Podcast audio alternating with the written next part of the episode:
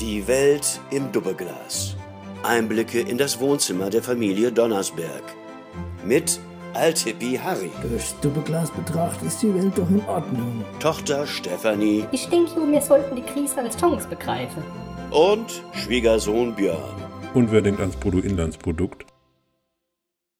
Also ich muss ja sagen, die Wollfeste vermisse ich schon irgendwie, gell? Ajo, durchs Doppelglas betrachtet ist die Welt halt noch in Ordnung. Das hat schon meine Mutter immer gesagt. Ach, die Oma. Wenn die das noch erleben tät. Dann wäre sie jetzt wohl in der Risikogruppe mit ihrer 120 Jahren.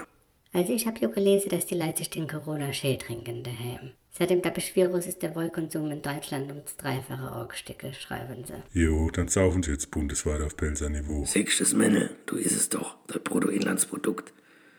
Und ich persönlich kann meinen Wollkonsum auch noch ein bisschen ankurbeln, wenn's dich glücklich macht. Ist ja für die gute Sache, gell? Ah, ich sag's doch immer, wir müssen die Krise als Chance begreifen. Jo, aber mein Wertpapierdepot, das... Jo, selber schuld, wenn du in Papier investierst. Also mein Depot ist voll mit Riesling. Oh, Vater. Ei, was dann? Ich hab mein Geld schon immer in Riesling angelegt. Als Kind schon. Sing Global e Global. Weißt du, ich mein? Ob du's glaubst oder nicht, es geht im Leben nicht immer nur um Riesling. Harry. Jo, aber besser wär's. Also ich hab ja noch Hoffnung, dass wenigstens der Waschmarkt nicht ausfällt das Jahr.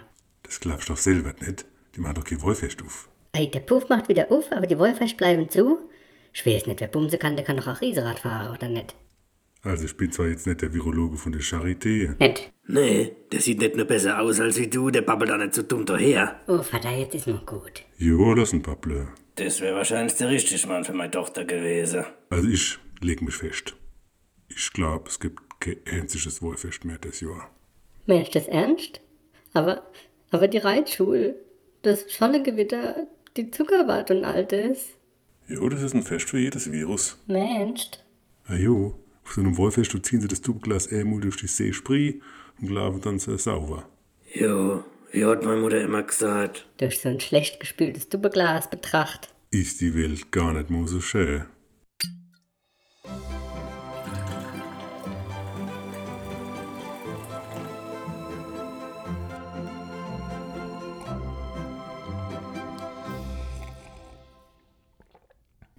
Also ich denke jo, wir sollten die Krise als Chance begreifen und überall nur das Positive sehen.